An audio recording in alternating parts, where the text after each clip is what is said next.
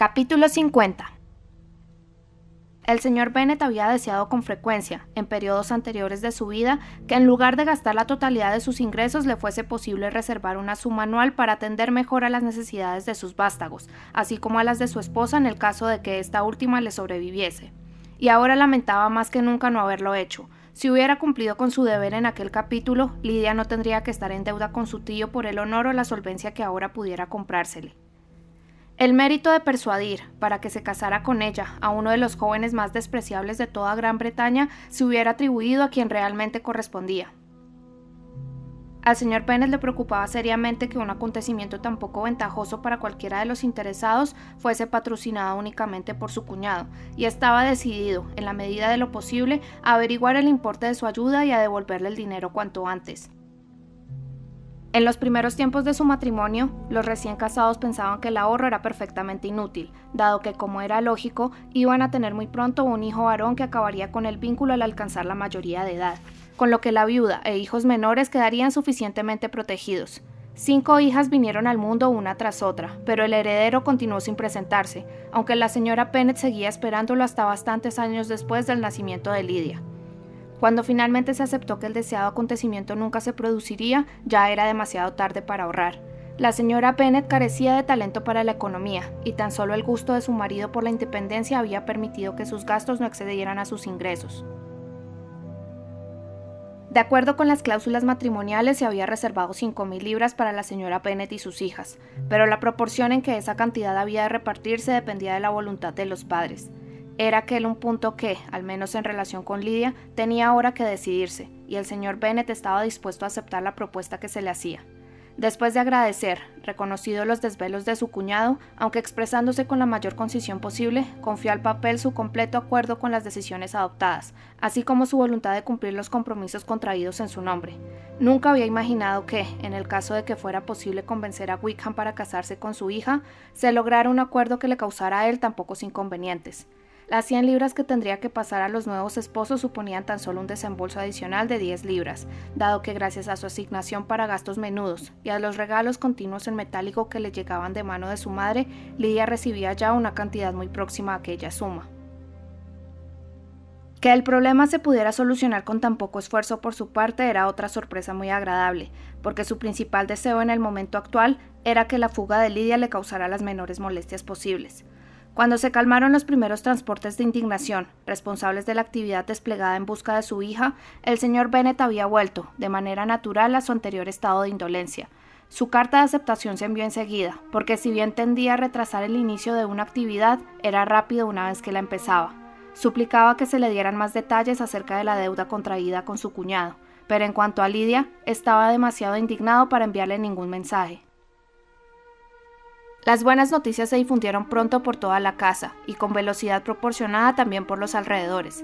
En las casas de los vecinos se aceptaron con razonable filosofía. Sin duda hubiera tenido más alicientes, desde el punto de vista de dar pábula a las conversaciones, que la señorita Lidia Pennett hubiera vuelto de Londres sin casarse, o como posibilidad aún más interesante que se la hubiera apartado del mundo en alguna granja tras mano pero casándola también proporcionaban interesantes temas de conversación, y los bondadosos deseos de felicidad, anteriormente pronunciados por todas las rencorosas ancianas de Meriton, perdieron muy poco de su intención con aquel cambio de circunstancias, porque con un marido como aquel, su infelicidad futura se daba por descontada.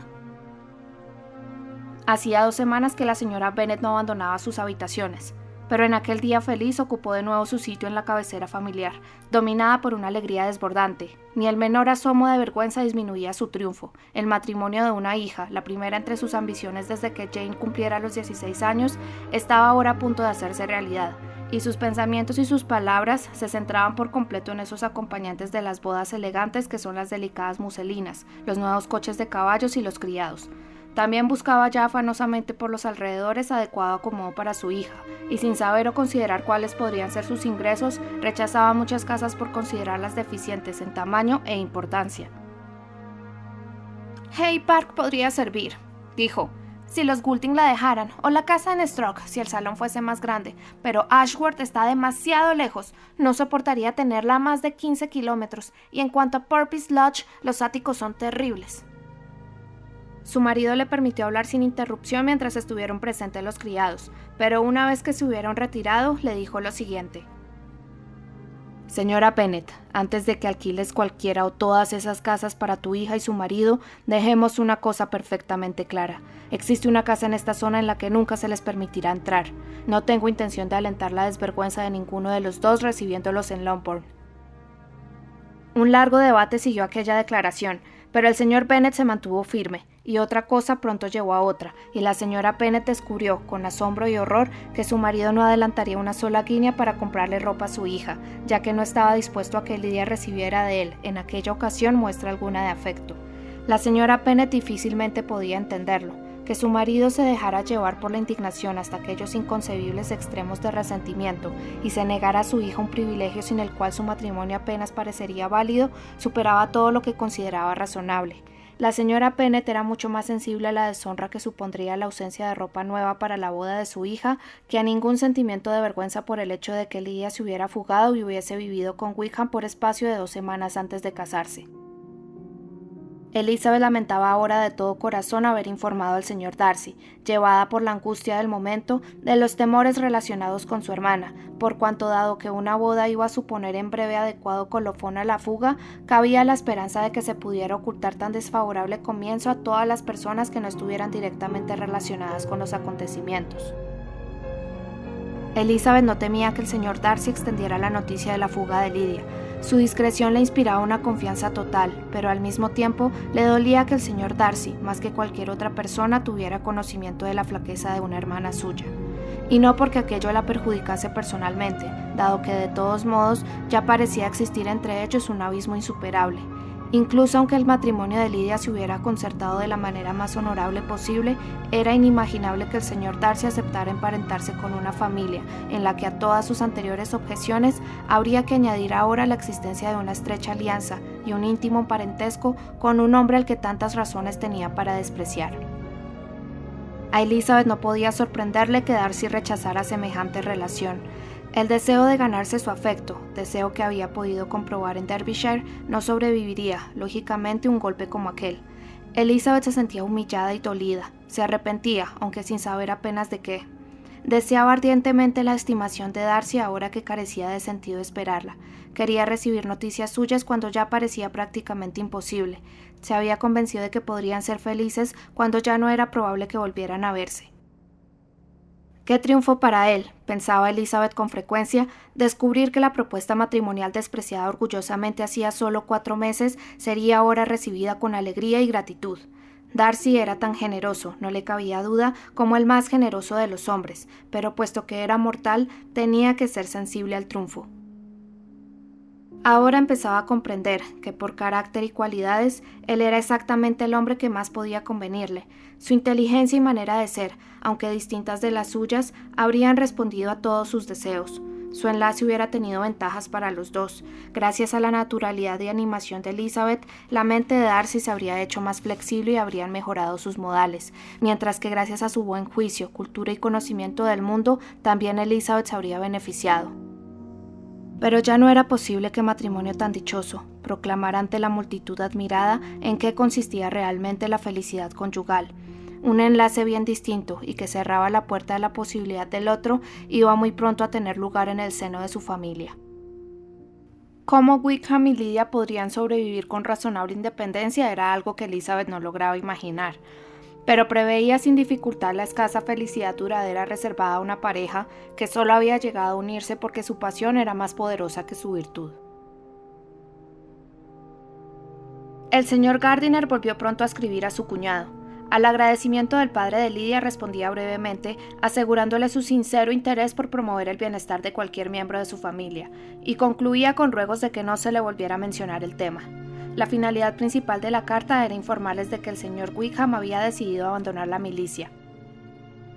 Yo estaba muy deseoso de que así lo hiciera. Añadía, tan pronto como su matrimonio fuera cosa decidida, y creo que estarás de acuerdo conmigo en considerar que su separación de ese cuerpo es altamente recomendable, tanto para él como para mi sobrina.